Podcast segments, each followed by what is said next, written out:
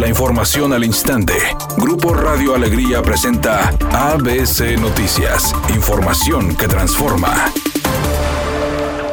El candidato a la alcaldía de Escobedo de la coalición Juntos Haremos Historia de Nuevo León, Andrés Mijes, propuso la creación de una Secretaría de la Mujer para fortalecer los recursos que se destinan a la protección y desarrollo de las damas con el programa que se denominaría Ciudad Amiga. Francisco Treviño, candidato del PRI a la alcaldía de Juárez, se comprometió a equipar con aparatos de ejercicios al aire libre y mejorar las áreas públicas como una forma de prevención de delitos. Lo anterior durante un recorrido por la colonia San Miguelito. La Secretaría de Bienestar y la Secretaría de Salud de Nuevo León dieron a conocer las fechas y horarios para la aplicación de la segunda dosis anticovid para el municipio de García. La vacunación se llevará a cabo del 9 al 11 de abril en los tres módulos de vacunación que se habilitaron para la primera dosis. El presidente Andrés Manuel López Obrador estimó que para el próximo mes de mayo arrancará la vacunación anti-COVID para los menores de 60 años de edad.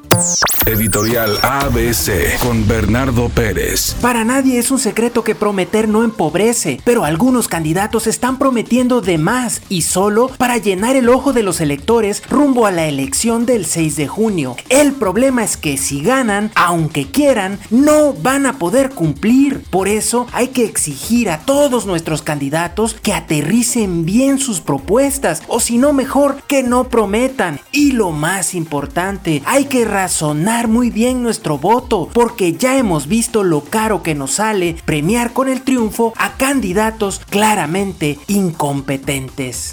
La Liga de Campeones de la CONCACAF vuelve este martes por la tarde con los partidos de los octavos de final. El Atlanta United se enfrenta a la Liga Deportiva Alajuelense a las 19 horas. Y para cerrar con la triple cartelera del día de hoy, Cruz Azul visita al Arcai a las 21 horas en el estadio Félix Sánchez.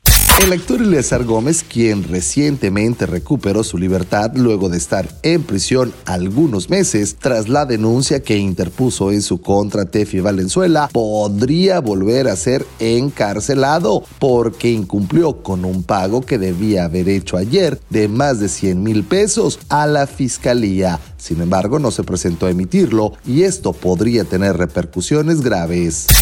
En estos momentos se registra un accidente en la avenida Paseo de los Leones hacia el poniente a la altura de Paseo de las Estrellas. En el sector de Cumbres al poniente de Monterrey maneje con precaución, hay tráfico lento. Recuerde siempre utilizar su cinturón de seguridad y no se distraiga con su celular mientras conduce. Que tenga una excelente tarde. Temperatura en la ciudad 33 grados centígrados, cielo completamente despejado.